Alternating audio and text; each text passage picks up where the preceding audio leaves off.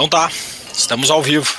Sejam muito bem-vindos a mais um Almoço Grátis, o programa semanal sobre economia e finanças da Liberta Investimentos.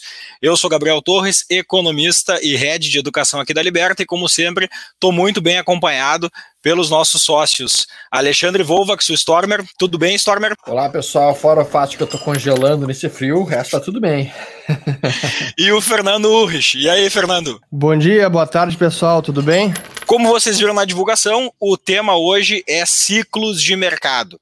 Como vocês viram nas últimas semanas, né, acho que está tá bem claro para todo mundo, desde que iniciou a crise, o mercado ele já teve movimentos bem distintos. Eu até vou colocar aqui na tela, vou pedir para o Jonas colocar minha tela aí no ar e vou descrever para quem está nos assistindo em podcast. Se a gente olhar para o gráfico do, do SP500 lá nos Estados Unidos, a gente vai ver que lá pelo dia 19 de fevereiro começou a queda, esse negócio foi vindo, vindo, vindo, caiu, caiu, caiu, chegou ali pelo dia 23 de março, no que aparentemente é um fundo, e desde então a gente vem subindo já sistematicamente, claro, naquele movimento de zigue-zague tradicional de mercados que ainda estão um pouco instáveis, ainda estão um pouco inseguros, mas o, o cenário que a gente viu é, nessas últimas semanas foi esse. Isso aí suscitou uma série de perguntas dos investidores, né? Todo mundo se questionando se, pô, será que Será que o mercado de fato terminou a, a, crise, aquele momento de queda do ciclo econômico já encerrou?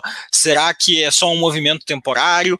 Isso tem sido questionado ao longo do, das últimas semanas e o pessoal está perguntando se, pô, terminou o ciclo econômico de verdade, a gente já fez a parte da correção e agora a gente está começando um novo ciclo, ou será que isso aí é um movimento temporário e ali na frente vem um novo fundo? Então, para começar essa conversa, nada mais do que falar com o especialista em ciclos econômicos aqui, que é o Fernando Urrich. Fernando, o que, que você tem visto aí do mercado? Bom, Gabriel, primeiro acho, acho até vale a pena a gente fazer uma distinção entre ciclo econômico e ciclo de mercado. A gente pode dizer que o ciclo de mercado é o mercado financeiro, são esses gráficos que você acabou de mostrar, a Ibovespa, a SP500. Então é, é o gráfico do mercado de bolsa, renda variável. E o ciclo econômico é da atividade econômica. Atividade na economia real é a produção da indústria, vendas do varejo, setor de serviços, agronegócio e tudo mais. E nem sempre eles andam em compasso. Na verdade, pelo contrário. Os ciclos de mercado, o mercado acionário, ele costuma antecipar os movimentos da economia. Por isso que a gente diz que é um indicador antecedente. Já precifica essas melhoras, já contém a expectativa dos investidores, e isso é impactado no preço dos ativos, e por isso que a gente vê agora a bolsa já está subindo bastante, porque há essa expectativa de recuperação da economia lá fora e aqui também. E a economia real ainda não mostrou toda essa recuperação. E esse é um ponto que eu até fiz um vídeo no canal, no meu canal no YouTube sobre isso, que à primeira vista pode até causar perplexidade, porque pô, como é que pode a economia estar tá piorando e o mercado tá aí lá fora já bateu máxima, aqui ainda teria que subir mais uns 20% para para chegar no all-time high da bolsa, mas já está aqui quase batendo 100 mil pontos. Né? O Ibovespa está hoje 2,50% de queda, é, de alta, perdão, quase batendo 100 mil pontos. É, por que, que isso, por que, que a gente vê esse movimento que parece estar desconectado dos fundamentos da economia que a gente vê lá na, na economia real? Então, eu acho que isso, o que explica isso é, é a bolsa ser um indicador antecedente. E a questão da recuperação da economia, será que ela já chegou com todo o vigor ou não? Isso a gente precisa esperar para acompanhar. A gente precisa estar, a gente tem que monitorar os indicadores. Sim, o fundo do, da, da queda agora foi realmente tão in, intenso, o vale foi tão fundo, que qualquer recuperação matematicamente já ela é significativa. Como a queda foi lá embaixo, recuperar é, um pouco mais já dá um, uma variação percentual muito é, forte. A gente vê por indicadores da indústria, atividade industrial crescendo, vendas no varejo começa a retomar, essa reabertura da economia, especialmente lá fora, no Brasil um pouco menos, muda de estado para estado, mas da mesma forma como os indicadores da economia assustaram muito quando tivemos quedas em março, abril e maio, por ter, serem muito negativos, agora eles estão gerando muito otimismo, porque eles estão muito positivos. Aí a pergunta final é: bom, mas a gente está perto de voltar ao que estávamos em atividade econômica no começo do ano? Ainda não.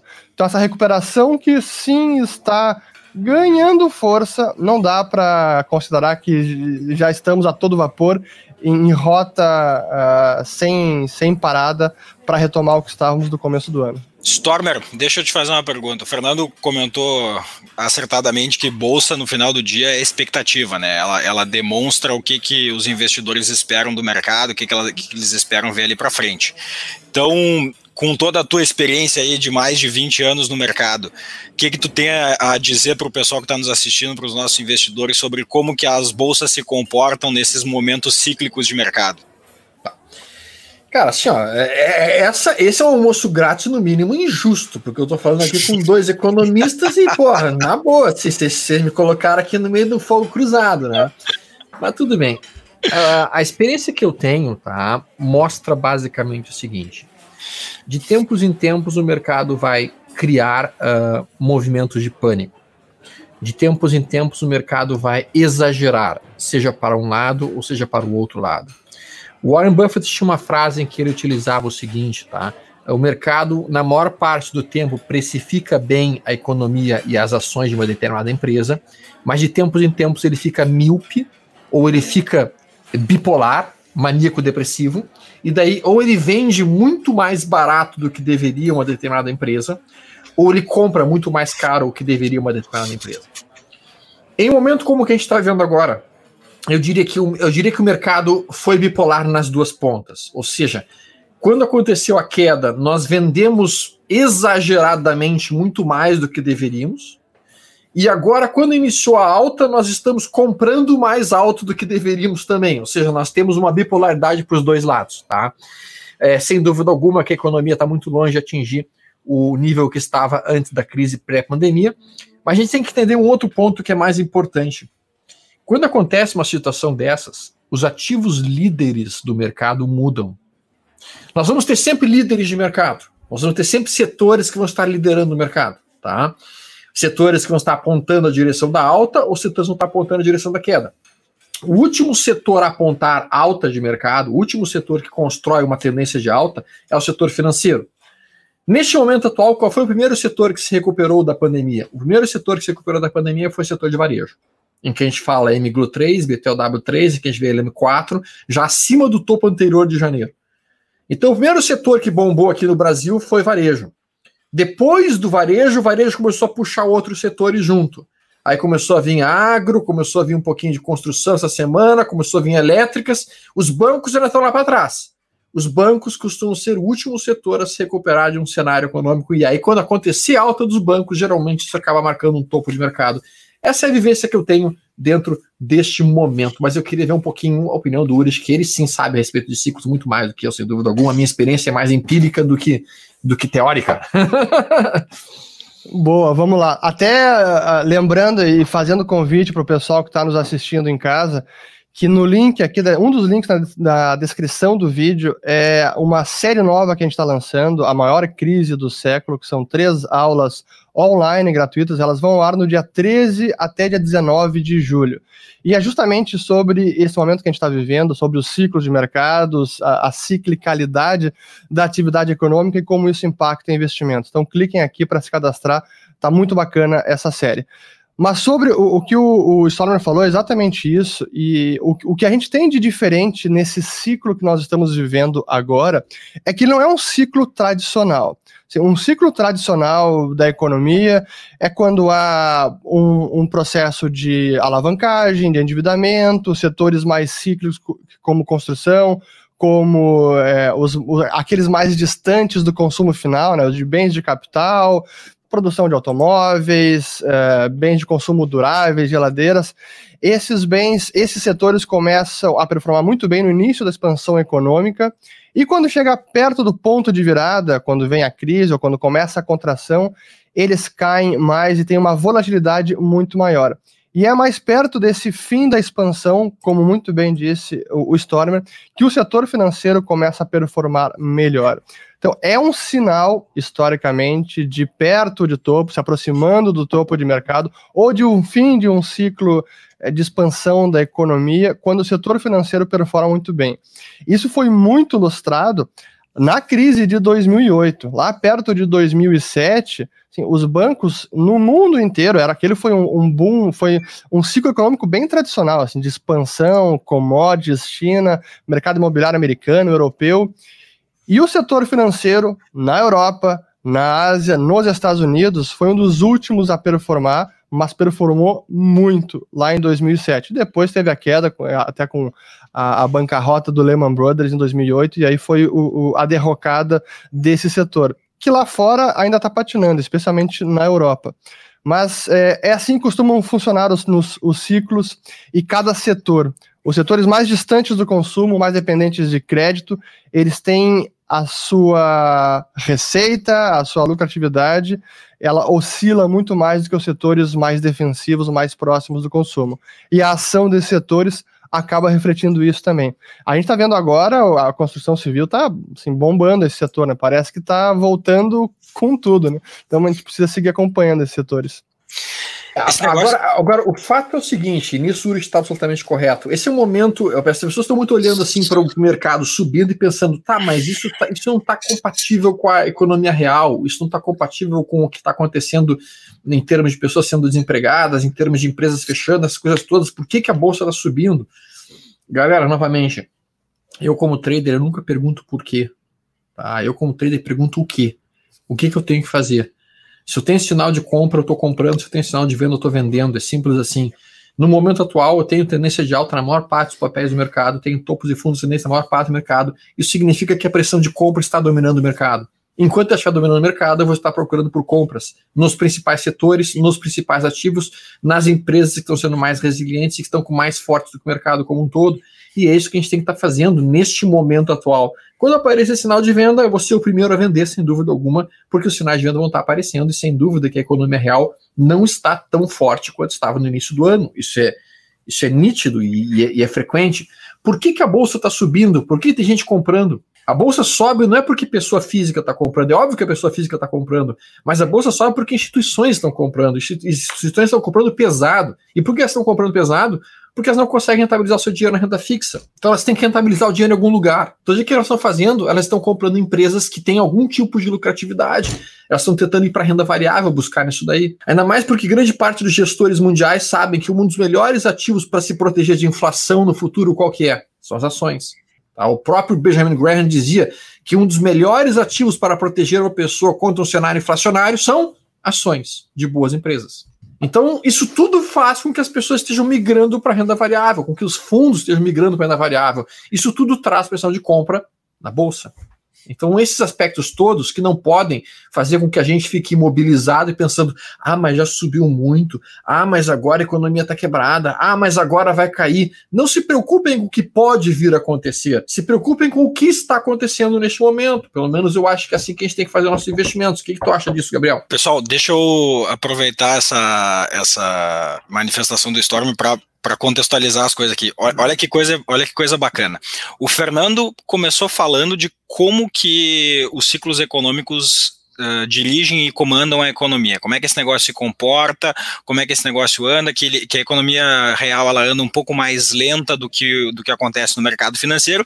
E na sequência o Stormer explicou qual é o raciocínio do investidor, seja o investidor institucional, seja o trader, seja o cara que está que tá ali na ponta operando no mercado ou montando carteira, montando posição. E isso explica justamente por que, que o mercado financeiro se mexe antes da economia real porque o pessoal que está investindo olha para frente, olha para o ciclo econômico lá na frente, olha para o que aconteceu no passado e sabe, olha, no passado, normalmente, quem se, quem se mexe primeiro são os setores mais de infraestrutura, são setores mais longos, são aqueles caras que, que demandam investimentos muito mais complexos, que o, que o tempo de maturação do investimento é anterior. Então, normalmente, esse tipo de setor é o setor que se comporta melhor. E aí, o pessoal que está no mercado financeiro olha, entende, antecipa participa e tenta se posicionar antes nesses setores para que daí, quando eventualmente acontecer a valorização, seja a longo prazo, seja a curto prazo, se a valorização acontecer, se a empresa for boa, se a empresa tiver fundamentos, se tiver alinhada com o perfil de, do investidor, essa estratégia pode ser uma estratégia que dá certo. E tem indicadores que apontam essas coisas. Então, deixa eu mostrar aqui para vocês uns indicadores de economia real que são muito bacanas, que tem uh, lá da Conference Board. Vou colocar aqui na tela, Jonas, você coloca aí para a gente, para o pessoal poder ver. Olha que bacana. Isso aqui é um indicador que é feito pelo Conference Board lá nos Estados Unidos. Tá? Aqui nessa primeira parte, vocês vão ver um negócio que diz o seguinte: Leading Economic Index, né, índice de econo, uh, índice econômico antecedente, é quem se mexe antes da economia real se mexer. Antes do PIB mostrar que a economia está subindo, esses caras se mexem antes. Quem são esses caras na economia americana?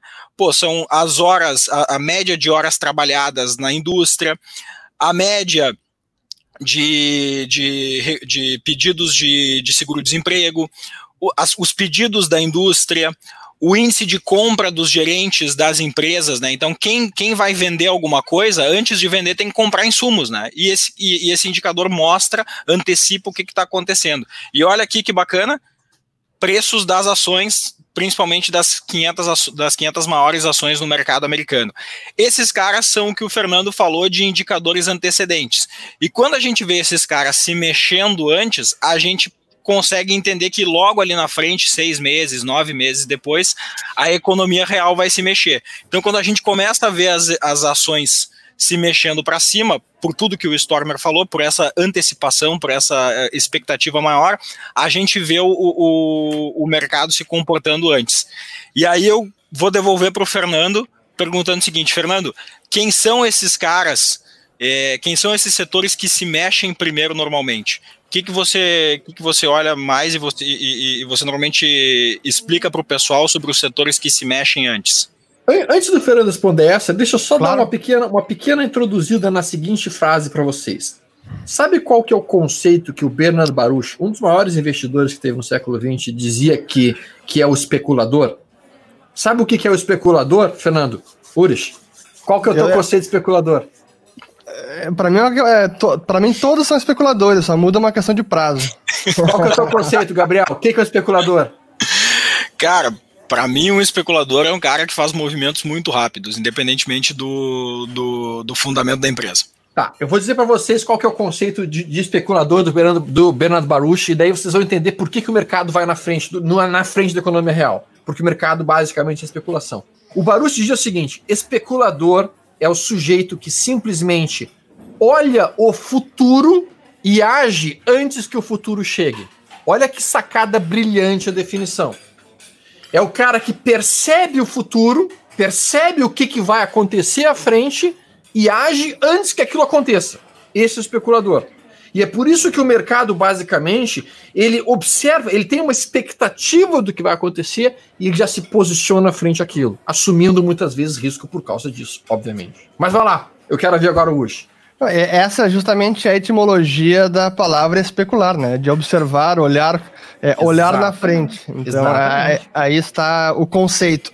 Exatamente. Mas, então, do, dos setores, é, o que a gente observa é, dentro desses indicadores antecedentes é que aqueles setores mais distantes da ponta final do consumo, que a gente pode dizer que são os estágios finais da produção, são os que começam a se movimentar e registrar algum nível de atividade maior e mais volátil do que os demais setores. Então, quando a economia começa a melhorar, aqueles setores lá atrás, como eu falei antes, o bem de capital, que está produzindo automóvel, que está produzindo é, aço, é, concreto, a construção civil é um desses setores, eles mostram uma retomada da atividade é, antes dos demais setores. E os setores estão mais na ponta, bem de consumo essencial, por exemplo, são os menos voláteis e os que tendem a sentir menos. Uma diferença importante que temos nesse ciclo que a gente está vivendo agora, por conta da pandemia, que foi uma, uma, está sendo uma crise diferente, é que o setor de serviços ele foi derrubado, entrou em recessão uma boa parte por mandato governamental também. Né? Para, hotel não funciona, turismo, empresa aérea, tudo. Então, é, é uma coisa diferente que a gente viu nesses setores. Mas depois que bateu no fundo, e aí vem a expectativa do mercado, e eu quero também trazer a, a experiência do Storm, o que ele tem visto com relação à pandemia, o que me parece ser é que neste momento a expectativa com o pior da pandemia já passou. A gente está vendo sim o número de casos nos Estados Unidos está subindo, mas ao que tudo indica, as taxas de mortalidade parecem estarem decaindo. E isso para o mercado, para a economia, é uma excelente notícia, porque um lockdown, como tivemos em abril e março, em vários países do mundo inteiro, parece estar mais distante. E se isso seguir se comprovando para a economia, é uma ótima notícia, e sendo uma ótima notícia para a economia, o mercado já está precificando essa melhora, né? Não, não só para a economia, mas para nós seres humanos também. Sabe? Exatamente. gente morrendo, sem dúvida alguma, sempre é uma excelente notícia, né? Mesmo aqui, a gente tem percebido que a própria São Paulo, o número de mortes já começa a reduzir, e isso também traz um enorme alento tanto para as famílias para as pessoas que moram em São Paulo, como para a própria economia do país, né? E eu acho que não deve ter nenhum ser humano minimamente razoável ou inteligente que está torcendo para que o Brasil, para que o país quebre ou mesmo para que o país continue parado, né? Porque continuar parado, sem dúvida alguma, vai trazer miséria, fome e um monte de tragédias. Vamos, vamos dar uma olhada aqui no que, que o pessoal tá, tá comentando, vamos ver o que, que a gente tem para falar sobre hoje. O pessoal tem uma pergunta aqui do Joab Pereira Silva. É, Paulo Guedes está muito otimista com a recuperação da economia ou tem fundamentos na expectativa do ministro da Economia? O que, que vocês acham? Alguém assistiu a, a, entrevista dele ontem na CNN? Eu assisti a entrevista, tá? Eu acho ele um cara fantástico no, no sentido de. Ele, ele, é um cara extremamente preparado, talvez um dos melhores ministros da Fazenda que a gente tenha tido nos últimos 25 anos, tá? Uh, eu entendo que a visão dele é que a economia vai se recuperar, talvez no, no formato V-shape. O que, que é o formato V-shape? Uma queda abrupta e uma recuperação abrupta. Ele está acreditando nessa recuperação abrupta basicamente porque ele entende que as medidas que sendo tomadas pelos diferentes bancos centrais vão conseguir reativar a economia de uma maneira eficiente. Tá?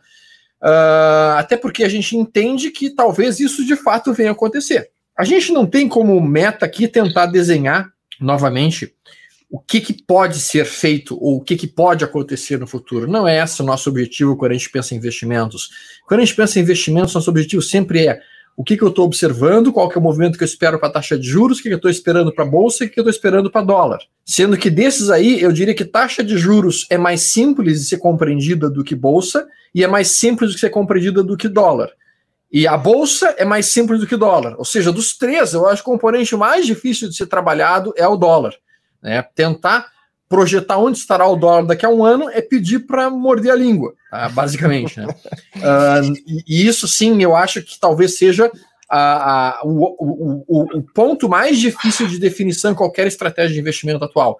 E por isso que eu entendo que grande parte das pessoas tem que ter parte do seu patrimônio em reserva de valor em dólar dolarizado. Parte, não uma grande parte, mas uma boa parte.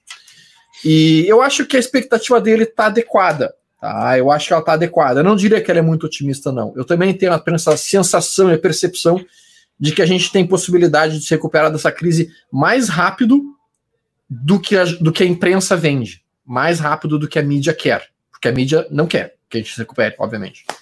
Eu, a minha leitura do Paulo Guedes, concordo, é um cara fantástico quando a gente escuta ele falar e os, os princípios que ele defende, redução de Estado, de menos Brasília, mais Brasil, mais independência, autonomia para o indivíduo, tirar o Estado da nossa vida, de se intrometer, é, privatizar, liberalizar setores, tudo isso vai na direção é, correta e eu sempre é, aplaudo.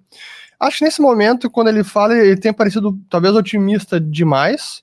É um pouco da minha leitura, acho que ele parece um pouco otimista. Claro que na, na posição dele, se eu tivesse no lugar dele, eu também teria a mesma postura, eu não ia ir para frente da TV é para desanimar os brasileiros e jogar assim um balde de água fria. Então acho que é, é difícil esperar algo diferente de alguém que está na posição dele. Mas como sempre, quando a gente fala de investimento, a gente pode esperar o melhor, torcer, como a gente torce para que sim aconteça o melhor.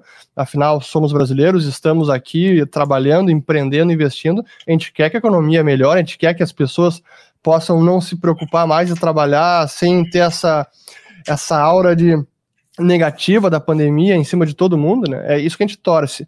Mas a gente precisa investir com prudência, tendo proteção, tendo um hedge. Por isso, o reforço que o Stormer diz, e a gente sempre fala sobre isso aqui, ficar 100% exposto no real é algo perigoso. Assim, quando a gente olha, quando a gente sai do Brasil e pensa como investidores globais é, colocam seu dinheiro no mundo, é, nenhum investidor global colocaria 100% em real por que, que a gente ficaria 100% em real então? Então é preciso diversificar, mas torcer pelo melhor, mas sempre ter uma, um, headzinho, uma proteção. Bom, agora olhando o momento atual, tá? A gente vê que vários setores da bolsa já começaram a subir. A gente uhum. percebeu aí que realmente construção já está subindo hoje forte, a gente está vendo a eletricidade também subindo, né? a gente viu que varejo já subiu, né? E só que ainda falta o setor de bancos. Hoje o setor de bancos começou a subir. A gente tem alguns papéis do setor de bancos hoje já começando a apresentar um pouco mais de pressão compradora, entre eles o próprio Itaú, que é um dos principais motores dentro da bolsa. Novamente falando, na minha opinião, na medida em que o setor de bancos começar a subir e montar a movimentação de alta dela, aí nós podemos estar presenciando um possível topo de mercado brasileiro. Então, vou ficar muito atento quando o Itaú chegar próximo do seu topo do ano. Vou chegar muito atento nesse momento, porque daí sim eu entendo que nós não temos esgotado um possível movimento de alta dentro do Ibov e vai ser o momento que eu vou estar aliviando parte das minhas posições. Tá? Eu espero nesse movimento todo que o mercado ainda consiga até mesmo retestar o topo do ano, mas acho pouco provável que a gente consiga romper esse topo ainda neste ano, da forma como a gente está olhando, e por isso que quando chegar perto daquela região, eu vou estar cuidando muito das minhas, das minhas carteiras e da minha carteira e, pro, e procurando daí realizar parte do lucro do mercado renda variável e trazer daí para uma renda fixa que eu vou ter que estar aí ver qual que vai ser a melhor oportunidade naquele momento. Stormer, deixa eu pegar eh, essa tua fala aí sobre ficar observando adequadamente os, os momentos do gráfico, o que, que ele está tá mostrando, o que, que os preços estão apontando, olhando para esses sinais, porque tem uma, uma pergunta aqui do Vitor Polito que me fez pensar bastante. Ele pergunta o seguinte: os fundos quantitativos com seus modelos estruturados podem estar à frente na antecipação em relação às assimetrias do mercado? Uh, tem uma vantagem aí da máquina em relação ao, ao homem e até onde essa vantagem vai, se é que ela existe? Que que Cara, acha? eu acho a pergunta do Vitor fantástica, tá, Vitor? Assim, ó, os fundos quantitativos, na minha opinião, porque eles se valem de toda a força bruta do, do, da computação que existe, da inteligência artificial que é colocada por detrás deles, sem dúvida alguma que eles correm na frente, né? A gente percebe que a maior parte dos bons fundos quantitativos tem resultados muito mais estáveis, consistentes e, e fantásticos do que um trader manualmente consegue fazer. Se a gente for olhar o próprio fundo do Jim Simons, do Renaissance, é um dos maiores fundos quantitativos do planeta, responsável por 80% das ordens de intradia de Nasdaq e Dow Jones.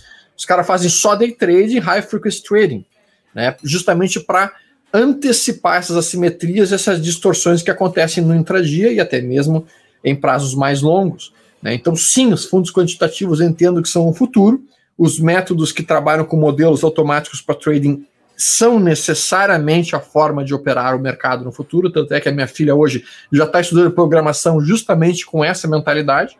Minha filha está com 14 anos hoje. Aí ela, a Carol já está estudando Python para programar os robôs dela em Python. Né? Então, assim, eu entendo que esse vai ser realmente o, o movimento para qual o mercado especialmente na renda variável, vai se deslocar. Acho que daqui a 20 anos vai ser extremamente raro um cara apertar manualmente um botãozinho de compra ou manualmente apertar um botão de venda. Isso não vai acontecer mais. Eu, eu diria mais até, Stormer, eu acho que hoje, o, já há alguns anos, mas hoje cada vez mais, saber programar, aprender a linguagem de programação é tão importante quanto saber inglês. Sim. É, assim. A, a... Tu, tu, sabe, Uri, que eu chego ao ponto de dizer que a programação é o novo inglês. É, Concordo plenamente. A programação. Também vejo assim. Também vejo assim. E até aproveitando aqui, eu, eu tô vendo algumas perguntas aqui do chat, deixa eu comentar algumas coisas, porque a gente tá. A gente começou falando dos ciclos da economia, os ciclos de mercado, como a recuperação da economia afeta a expectativa e afeta o preço dos, dos ativos. É, e sim, tem toda essa parte de fundamento que sempre joga um papel importante na avaliação das empresas, na formação de expectativas dos investidores. Mas é claro que dentro do conjunto de todos os fatores, tem outros elementos importantes. Até eu vejo o pessoal perguntar, é, porque eu também falo sobre isso, que é, bom, e a atuação dos bancos centrais? E essa impressão de dinheiro? E os trilhões que o Fed comprou, o que ele criou nos últimos meses? E essa, as medidas de comprar, como ele falou, de comprar crédito privado high yield, que é aquele grau de não investimento, é especulativo. Isso não exerce um fator é, não exerce uma pressão compradora no mercado, ou pelo menos um fator psicológico? E a minha resposta é sim, que isso também tem um, uma influência, é claro, até no sentido de influenciar na tomada de risco do investidor, né? Porque quando o Banco Central, a autoridade monetária, aquele com liquidez infinita, quando ele sinaliza para o mercado, ó, eu vou comprar esse tipo de ativo que é arriscado e tem risco de crédito, ou seja, eu estou tomando, assumindo que eu posso perder com, essa, com esse ativo, que eu posso ter prejuízo, é uma sinalização muito forte para o mercado tomar mais risco, entrar com mais força no mercado e não dá para ignorar esses efeitos. Aqui no Brasil ele acontece de forma mais indireta, porque o Banco Central aqui ainda não está comprando ativos no mercado, é, mas ele já passou na PEC do orçamento de guerra, já, já, já tem autorização para comprar crédito privado. Isso é uma sinalização mais do que um fato consumado, mas esse efeito psicológico, sem dúvida, é, também contribui para essa alta dos mercados hoje. Raciocinem comigo a seguinte ideia, pessoal que está me ouvindo em casa. Olha só, imagina o seguinte: você tem uma empresa excelente, vou dar um exemplo. Você tem uma Apple. Vamos botar uma Apple cotada a 100 dólares. Então, com uma nota de 100 dólares, você consegue comprar uma ação de Apple. Estou dando um exemplo. E aí você tem 100 dólares na sua carteira agora. E aí você fica, você fica pensando, fico com 100 dólares na carteira ou eu compro uma ação de Apple? Essa é, sua, essa é a sua decisão que você vai tomar. E daqui a pouco vem o Banco Central, no caso o Fed, o seguinte, gente, eu vou imprimir mais 3 trilhões de dólares aí. No momento que ele faz isso, aqueles 100 dólares que você tem na sua carteira, eles perdem valor. Eles passam. Porque, como tem muito mais dólar no mercado, aqueles 100 dólares perdem valor. Só que a ação da Apple continua sendo Apple, continua sendo uma excelente empresa. Então, o que o cara faz? Ele sai dos 100 dólares e compra a Apple. Porque ali ele vai estar tá fugindo de uma moeda que está sendo desvalorizada, no caso o dólar, e está entrando numa reserva de valor de uma empresa fantástica. Então é por isso que toda vez que você tem um banco central afirmando eu vou imprimir dólar aos trilhões, automaticamente isso traduz o quê? Ok, então eu vou vender meus dólares e vou comprar coisas que são raras, coisas que são, ah, digamos assim, únicas, como por exemplo ações de excelentes empresas. E é por isso que se diz que as ações podem ser uma ferramenta de proteção contra a inflação, certo? E, e, ainda mais nesse momento, é, você mencionou da Apple. É, é, incrível como a gente tem visto nessa recuperação das ações. O índice que mais subiu desde o fundo foi Nasdaq, já está no, no, na máxima histórica, passou lotado por 10 mil pontos. E as ações de tecnologia, Facebook, Apple, Amazon, Microsoft e Google, são as mais demandadas e elas também subiram bastante, a ponto de hoje estarem sendo encaradas justamente como isso uma reserva de valor. Pô, se vão inflacionar a oferta de dólares, se vão diluir a quantidade de dólares no mercado, isso dilui o poder de compra da moeda, pô, deixa eu comprar algo que vai reter o valor e que pode valer mais ainda no futuro. E essas empresas que são grandes beneficiadas desta crise, diga-se de passagem, acabam sendo um alvo perfeito para os investidores. Tem umas perguntas muito boas ali que a gente tem que responder. Tá? Uh, uma para o Urich. Urich, a fraude da Wirecard não terá um efeito cascata no rating das empresas? Pois então, a Wirecard, até para quem não sabe, né? A Wirecard é uma grande, não sei se é gigante, mas é uma bem grande de fintech alemã, listada na bolsa alemã, e foi descoberta, foi descoberta uma fraude agora, só para ter uma noção do tamanho da fraude, ela tinha em caixa 3 bilhões de euros e cerca de 2 bilhões de euros nunca existiram. Então, dois terços do caixa da empresa não existem. É, será que isso pode afetar outras empresas? Ainda é difícil, é, difícil para dizer. Assim, a gente não tem, tem que acompanhar mais. Não acho que pode gerar um efeito cascata em, em rates. Assim, o, o efeito no, dos rates das empresas, que é a classificação de risco, nota de crédito, isso já vem acontecendo por conta da crise, da pandemia. Mas é engraçado que hoje a classificação de risco parece importar muito pouco, porque o mercado está tomando cada vez mais risco. Sim. E com esse, o, esse put dos bancos centrais, sim, azar. Se o Banco Central vai comprar, isso vai acabar subindo o ativo, vamos entrar junto nessa onda. Perfeito. Caleb Braga colocou pergunta boa ele também. Eu tô olhando as perguntas, já que o Gabriel esqueceu de olhar, eu vou perguntar.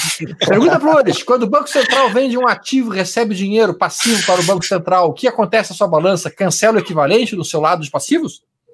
Sim, quando o banco, qual é o movimento, olhando o balanço do Banco Central de forma bem rápida, quando o Banco Central compra o ativo, ele acredita a conta de reservas, aumenta o seu passivo e aumenta o seu ativo. Então, crédito, reservas, débito, lado ativo. Quando ele vende este ativo para o mercado, é a operação inversa, crédito em ativo e débito em reservas. Então, ele destrói base monetária, expande base monetária para comprar, destrói base monetária para vender.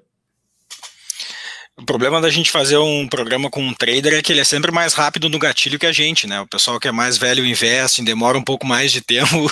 É, é alta frequência. é, é, high frequency. Né? Não dá é pra ver operação. Essa né? coisa aqui, tu até que perguntar aí uma coisa boa que também tu não olhou, pergunta do Arthur, ó. Vocês veem o velho investe sendo ameaçado por inteligência artificial? Eu quero ouvir a opinião de vocês, depois eu vou dizer a minha. Vai lá, Gabriel, contigo agora primeiro. Uh, eu acho que não, tá? Por uma razão muito simples. O, os fundos quantitativos, eles uh, operam com robôs, são uh, compostos de pessoas fantásticas, assim, PHDs em física quântica, caras em matemática super avançada. Esses são os caras que trabalham dentro desses fundos e desenvolvem esse tipo de algoritmo. O problema é que os robôs, a gente ainda não conseguiu fazer inteligência artificial no nível que o robô consiga ser criativo como uma pessoa. Né? Ele consegue automatizar tarefas, ele consegue antecipar tarefas, ele consegue, em casos muito avançados, até mesmo, é, se você colocar umas regras mais complexas, ele consegue tomar decisões uh, relativamente acertadas como, como seres humanos. É, mas o grande problema, por exemplo, do carro autônomo é que o robô ainda não consegue fazer aquela escolha que um ser humano tem que fazer quando ele está numa situação super difícil, que é tipo, o carro está muito rápido, eu vou bater em alguém, ou vou bater numa, num carro, ou eu vou bater num muro, ou eu vou uh, atropelar uma pessoa. E aí o ser humano, obviamente, decide pelo que ele acha que é menos uh, perigoso para outras pessoas. Ele toma uma decisão com empatia, ele pensa de forma criativa como que ele poderia uh, fazer aquilo. Então, isso aí os robôs ainda não conseguem fazer. Como eles ainda não conseguem fazer, e boa parte do velho investing, apesar da gente usar informações objetivas das empresas, o velho investing também é você ter um pouco de criatividade você entender aquela empresa, você entender o, o, negócio daquela empresa, quem são as pessoas que estão por trás daquela empresa. Essas pessoas têm a capacidade de fazer o negócio uh, performar melhor do que os seus concorrentes, eles estão vendo alguma oportunidade que ninguém viu. E, e, e, e para você programar isso num robô, você teria que ter um volume de informações e você teria que ter um volume de sistematização de informações dos mais variados tipos é, para sintetizar isso dentro de um algoritmo e, e, aí sim conseguir tomar uma decisão similar a uma pessoa. Então, não me parece que o velho investing vai ser ameaçado é, rapidamente por, pela inteligência artificial. Agora, claro, se a inteligência artificial evoluir para o ponto de você conseguir ter é, robôs criativos como pessoas, né, se esse futuro for possível, então aí a gente vai ter que, a gente vai ter que repensar o que, que as pessoas vão fazer no mercado financeiro. Do, acho que perguntaram também a relação do velho investing com essas medidas dos bancos centrais, né, essa impressão de dinheiro, tudo, né? Como é que isso impacta? Para mim, isso não não desmerece, não tira o valor de velho investing de forma alguma. Para mim, velho investing é, é, aquele, é aquela avaliação de empresas baseada em fundamento e para longo prazo. E dentro da análise de velho investing, para mim, uma, uma das das ponderações fundamentais é como está a economia, como está o cenário macro, e hoje o elemento Banco Central, política monetária, ganhou uma importância maior, tem uma relevância maior. Mas isso não tira em nada a importância do velho investe. Acho que as duas coisas é, se conversam e é preciso entender como essas medidas, política monetária e esse futuro dos bancos centrais podem impactar o setor das empresas, as economias e algumas ações específicas. Deixa eu passar para o Stormer, deixa eu só lembrar o pessoal aí que a gente colocou na descrição o link ali para o pessoal que está nos assistindo falar com os nossos assessores, eles estão 100% disponíveis caso vocês quiserem conversar sobre investimentos, até porque nada do que a gente está falando aqui são recomendações, né? A gente está simplesmente ou comentando questões educativas de estratégia, ou a gente está tá comentando sobre o que, que nós, individualmente, como pessoa física, para o nosso perfil de investidor, uh, faríamos. Mas deixa eu pegar essa, esse gancho aí do velho investing e devolver para o Stormer. É, uh, no final do dia, né, Stormer, os value investing e trading são ferramentas totalmente complementares, né? Não faz Sim. sentido nenhum a pessoa não querer Sim. usar uma ferramenta. Ontem mesmo, conversando com a Carol, eu estava dizendo justamente isso, né? O sujeito que usa só análise técnica é como o perneta que anda só com a perna direita. O cara que usa somente a velho, o velho investing é o, é o perneta que anda só com a perna esquerda.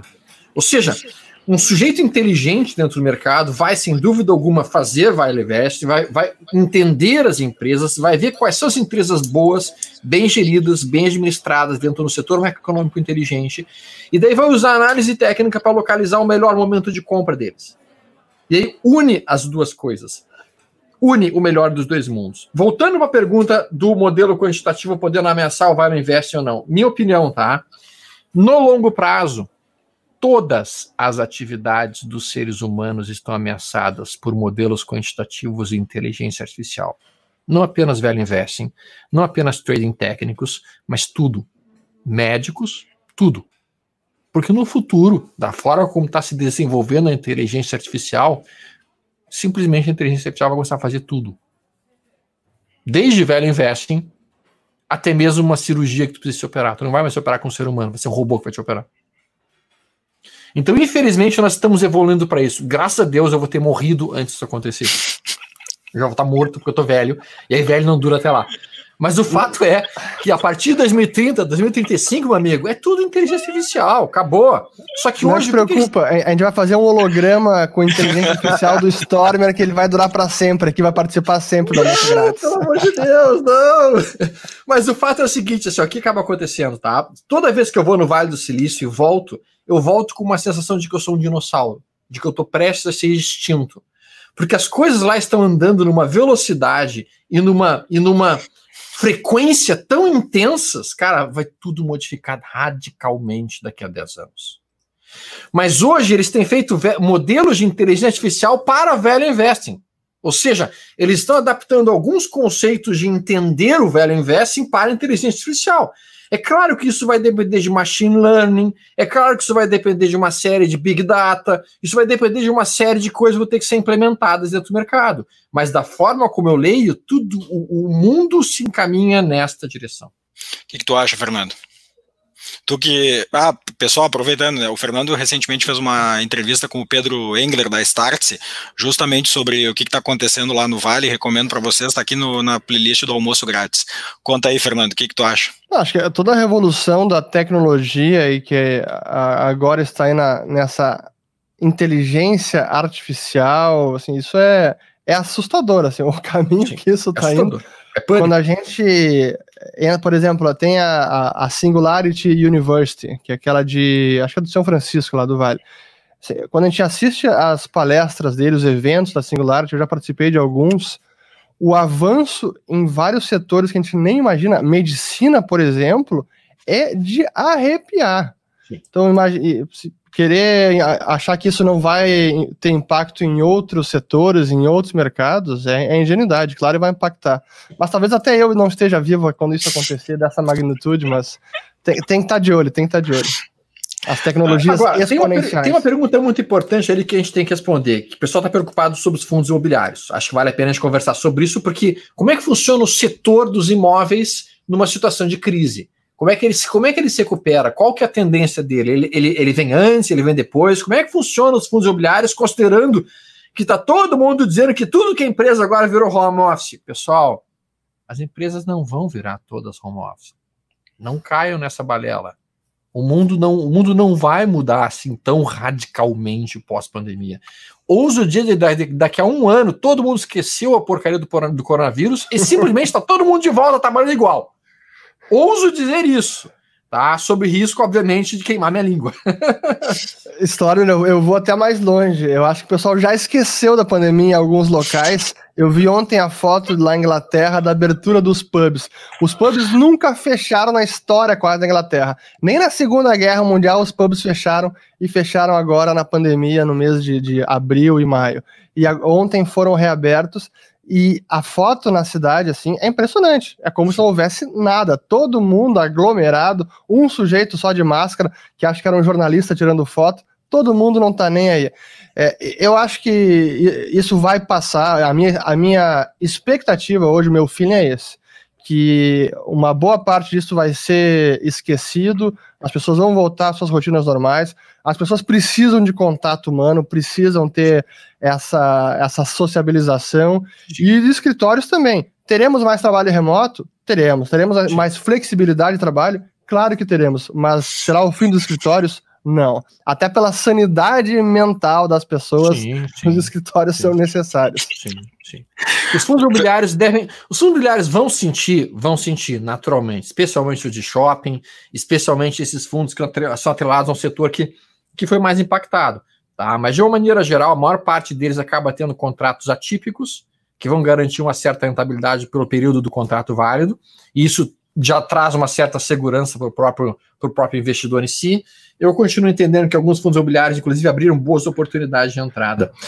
Tem uma pergunta ali que eu quero responder. Avanço na medicina? A medicina entrou no caminho da arquitetura, só retrocede. Desculpa, mas não é verdade. Tá? Vou dar um exemplo para vocês recentemente. Tem uma empresa americana, inclusive, foi comprada por um private equity que trabalha somente comprando é, altas tecnologias. Olha o que, que a empresa fez. Eles colocaram um sensor injetado por uma pequena injeçãozinha. Eles colocam esse sensor dentro da gordura do paciente. Então o cara leva uma agulhinha, entra um sensor na gordura do paciente e esse sensor transmite para o celular do pai ou da mãe ou do responsável por aquela criança, que é uma criança diabética, o nível de glicemia do, da criança em tempo real. Se a glicemia da criança cai, entra um disparo no aviso do celular do pai a glicemia do seu filho está caindo, ofereça para ele uma balinha. Ou a glicemia do seu filho está muito alta, aplica a dose da insulina. Isso é avanço de medicina. Isso é medicina trazendo o quê? Traduz, trazendo para a humanidade uma qualidade de vida melhor. Então, pacientes diabéticos nos Estados Unidos têm monitoração em tempo real. Não precisa mais ficar dando aquela agulhada todos os dias para aumentar a glicemia. Não, já é instantâneo. Isso é avanço de medicina. Isso é avanço de medicina, sim. Hoje a medicina consegue, sem dúvida alguma, curar uma série de doenças, uma série de tumores, uma série de cânceres que no passado não se conseguia curar. Utilizando o quê? Inteligência artificial, usando o Watson, utilizando uma série de coisas. Sim, a medicina está avançando, sem dúvida alguma. Tá? E esse tipo de coisa está aparecendo cada vez mais e cada vez mais. Imagina, imagina você que é diabético ou tem um filho que é diabético, poder receber no seu celular como é que está a curva glicêmica dele. Cara, isso é fantástico. Isso é uma coisa assim, é, é, é tempos modernos. É. E, e, é a próxima fronteira que as empresas de tecnologia vão, vão disruptar. Né?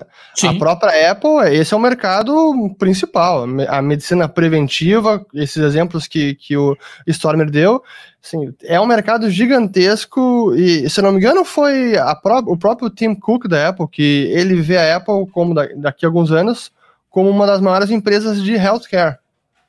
Para ver a, o, o, potencial desse mercado e sim, a tecnologia está avançando de forma assim, estrondosa. Até usando de novo a Singularity University, tem um livro de um economista, de um. É, ele é médico é, venezuelano, chamado José Cordeiro, um cara genial, e ele escreveu um livro chamado A Morte da Morte. La Muerte de la Muerte. Assim, é, é fantástico. Fantástico. E nessa linha aí do que o Fernando está falando, né, a Apple é uma empresa curiosa para isso, né, porque a, a Apple quem, quem lê a biografia do Steve Jobs, lá do Walter Isaacson, recomendo muito, se, se vocês ainda não leram, é fantástica. É, você vê que o tempo inteiro a cultura da Apple foi sendo criada como uma intersecção entre tecnologia com design, com excelência, com busca pela excelência o tempo inteiro. Então, uh, a Apple, ela meio que ela cria ciclos dentro dela mesma, né? Ela se desafia a se disruptar para ela continuar sendo uma empresa disruptiva.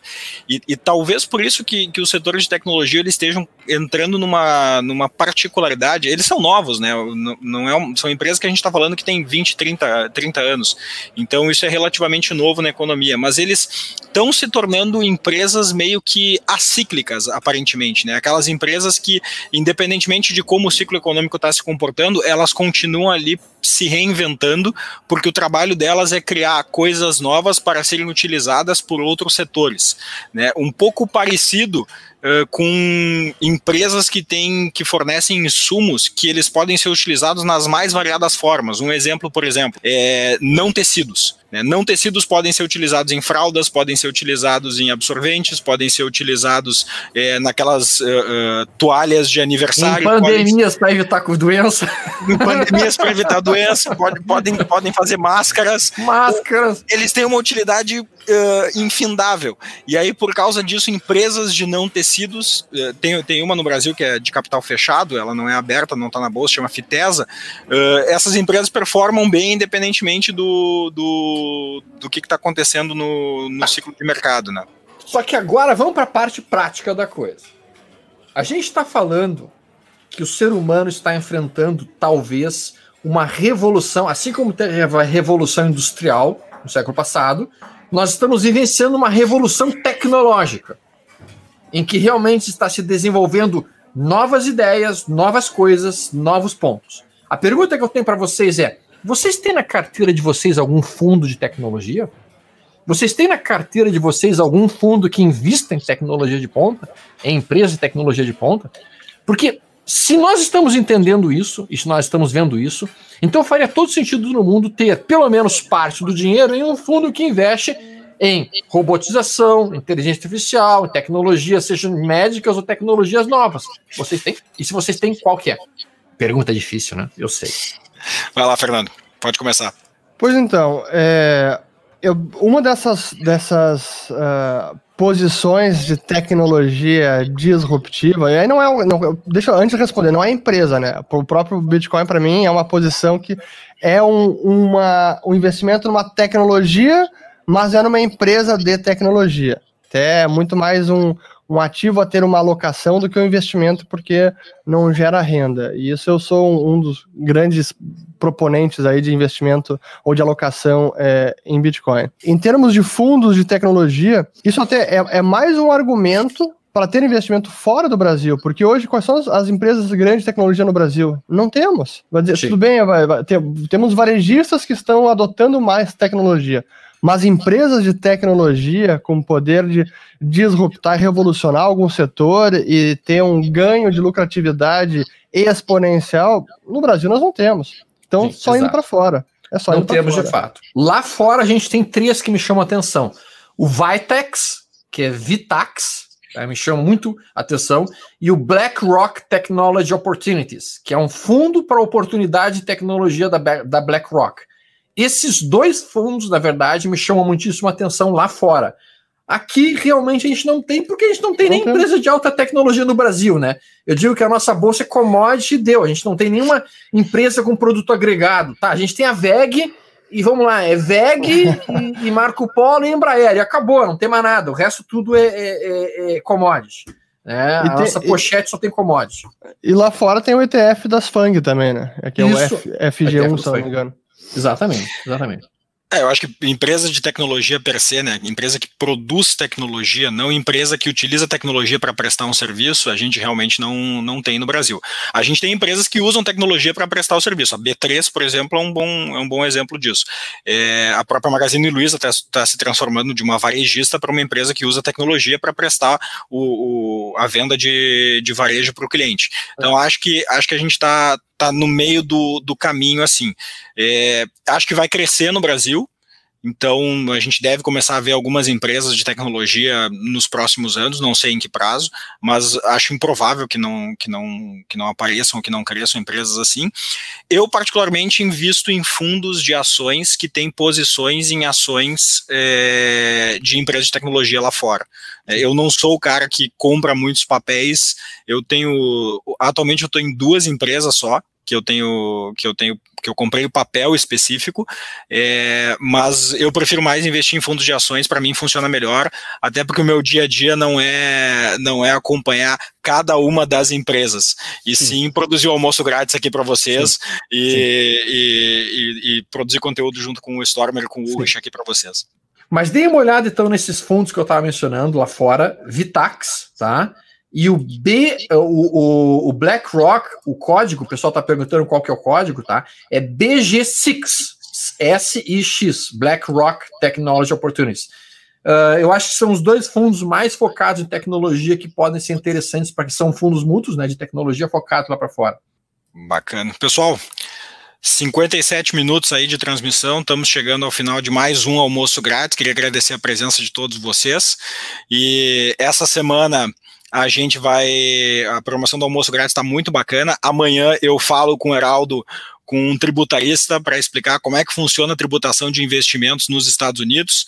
Na quarta-feira, o Stormer tem um papo super especial com nada menos do que o CFO e RI da Renner, o Lawrence para comentar sobre como é que está sendo o caso das lojas Renner durante a, a pandemia, como que eles estão se readaptando, como que eles estão se transformando e como que essa gigante do varejo aí, que já passou por N crises, está enfrentando essa, mais essa crise. E na quinta-feira, o Fernando conversa, conversa com o Rossano Outramari, né, Fernando? Isso, Rossano, que hoje é um investidor profissional, já opera no mercado há, há mais de década, duas décadas talvez, e, e foi um dos, dos primeiros sócios da XP Investimentos lá nos idos de 2002, 2003, é, e tem muito conhecimento de mercado, operando, mercado mundial, mercado brasileiro. Vai ser um papo bem interessante para ver como é que ele está vendo os mercados agora. Então tá, pessoal, estamos chegando ao final. Um grande abraço para vocês. Não se esqueçam de curtir, compartilhar e se inscrever no canal. E na descrição o link para falar com os nossos assessores. Semana cheia de boas informações, tá? E a gente pode daí conversar um pouquinho mais sobre isso, mas aproveitem para apresentar para os amigos de vocês nosso programa. Não sejam egoístas, tá? Compartilhem com os amigos de vocês, porque sem dúvida alguma, quanto mais pessoas estiverem aqui, mais troca de ideia nós teremos e todo mundo vai aprender muito melhor, tá? Nossos, nossos assessores estão embaixo para conversar um pouquinho mais com vocês e responder, inclusive, uma dúvida de um amigo ali que estava com dificuldade de abrir a conta umas duas ou três semanas. Já vou entrar em contato contigo hoje, tá? Grande abraço, Valeu, pessoal. pessoal. Um abraço, boa semana.